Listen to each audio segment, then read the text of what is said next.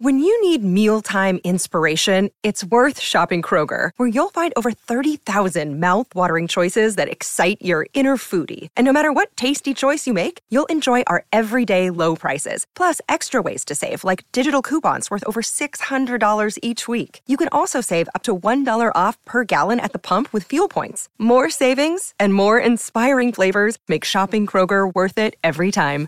Kroger, fresh for everyone. Fuel restrictions apply.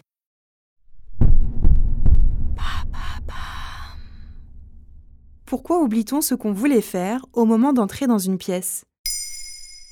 Merci d'avoir posé la question.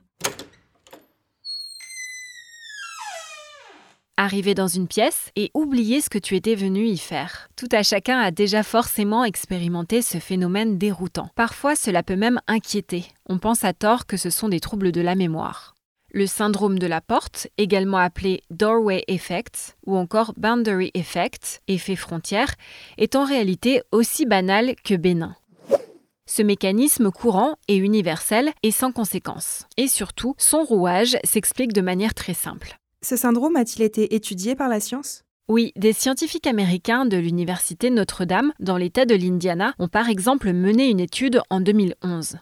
Elle indique que les portes seraient perçues par le cerveau comme une frontière entre deux mondes, deux environnements différents, que le cerveau analyse pour pouvoir s'adapter à de nouvelles informations. Le professeur Gabriel Radvansky, principal auteur de l'étude, écrit Le cerveau sépare les activités en épisodes distincts et les classes. Il est donc plus difficile de se souvenir d'une décision prise dans une autre pièce car elle a été compartimentée. En d'autres termes, les portes sont des éléments de notre mobilier qui feraient office de rupture au niveau cognitif.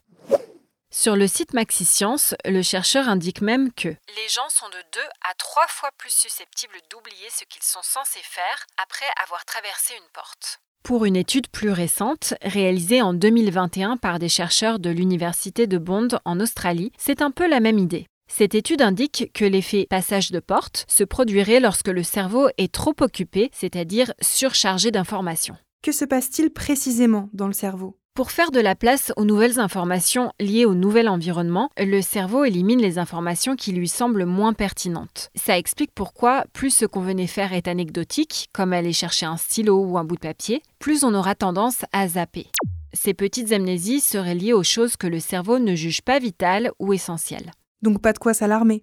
Oui, c'est bien ça. Ces oublis montrent seulement que notre mémoire fonctionne mieux si on ne change pas de pièce. Si tu es confronté au syndrome de la porte, tu peux t'amuser à tenter quelques expériences. Répéter la tâche que tu veux faire dans ta tête ou à voix haute tout en changeant de lieu.